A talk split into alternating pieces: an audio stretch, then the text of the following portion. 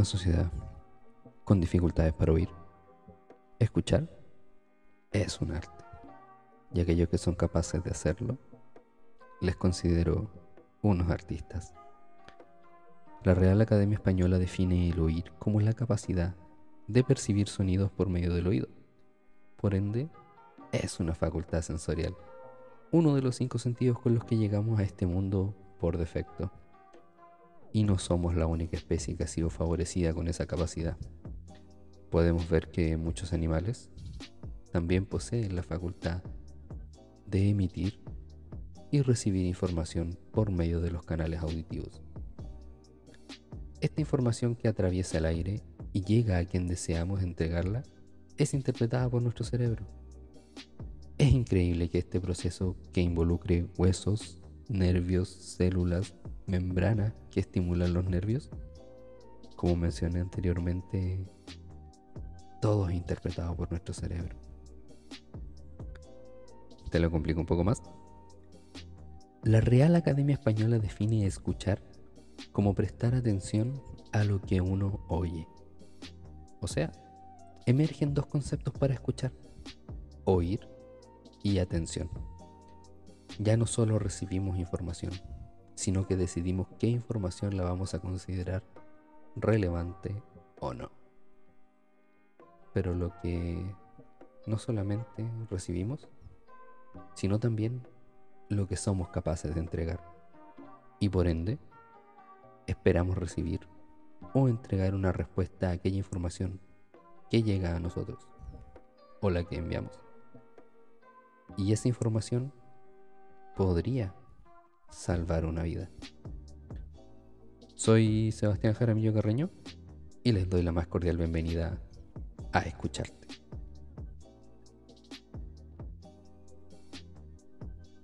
¿Cuántas veces reaccionamos mal por no sentirnos escuchados? Frases como mi pareja no me entiende. Nadie comprende mi dolor. Son frases o información que más de una ocasión hemos entregado o hemos recibido en especial de alguien cercano. ¿En quién más confiamos? Y es doloroso. Llegar al punto de no tener a nadie a quien decirle qué nos está pasando por tener la certeza que nadie se da el tiempo de poner atención a lo que decimos. Y desgraciadamente el resultado de aquello es la aparición de una herida. Un dolor, un dolor que no es físico. Por ende, no lo podemos ver. Y cada vez que intentamos mostrárselo a una sociedad que corre intentando llegar a la velocidad del sonido. Un dolor que nos inmoviliza, nos aparta y nos aleja.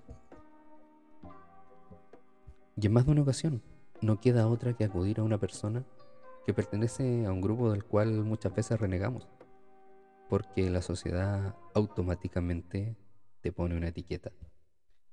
Si tan solo piensas en la locura de visitarles, ¿sí? Este es un pequeño spoiler. Estoy hablando de los psicólogos. ¿Está mal ir donde ellos? Por supuesto que no. ¿Qué tiene de malo acudir a una persona que está dispuesta a oír y poner atención a cada una de sus palabras? Y de manera activa. Es como cuando tienes gripe o fiebre. Creo que en estos momentos no es el mejor ejemplo. Mejor. Cuando te duele el estómago o tienes un dolor de cabeza y los medicamentos del lugar ya no son suficientes, ¿qué haces? Sin duda alguna vas al médico Aquí pasa lo mismo. No hay que dudar del artista que te esperará con ansias para escucharte de manera activa. ¿Y por qué le llamo artista?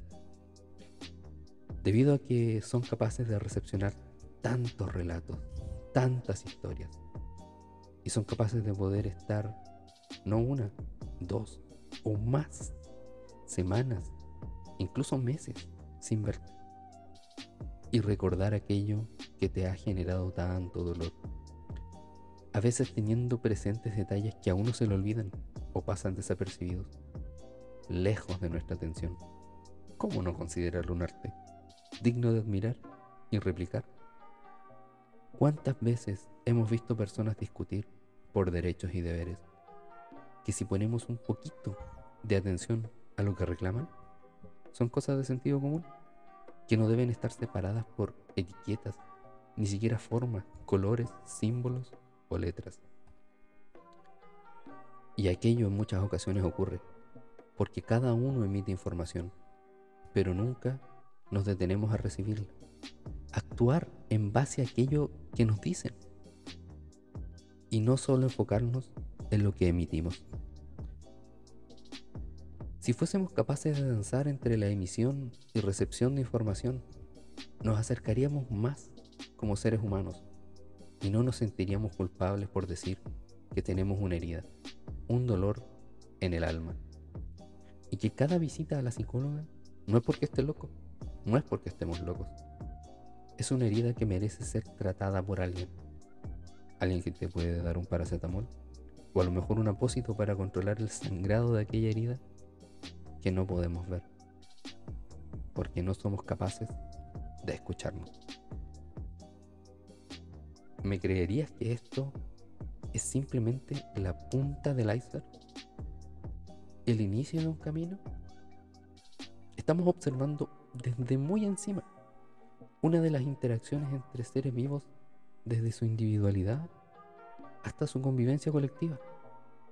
Una de las formas del lenguaje verbal Dejando a un lado la expresión de gestos corporales o mensajes escritos, podríamos llevar este mismo ejemplo a las relaciones familiares, donde la violencia parece no tener fin, o incluso las relaciones laborales, en las que ya nadie se tolera. Y si te alejas de aquellas personas que no son de tu agrado, te desorientas totalmente.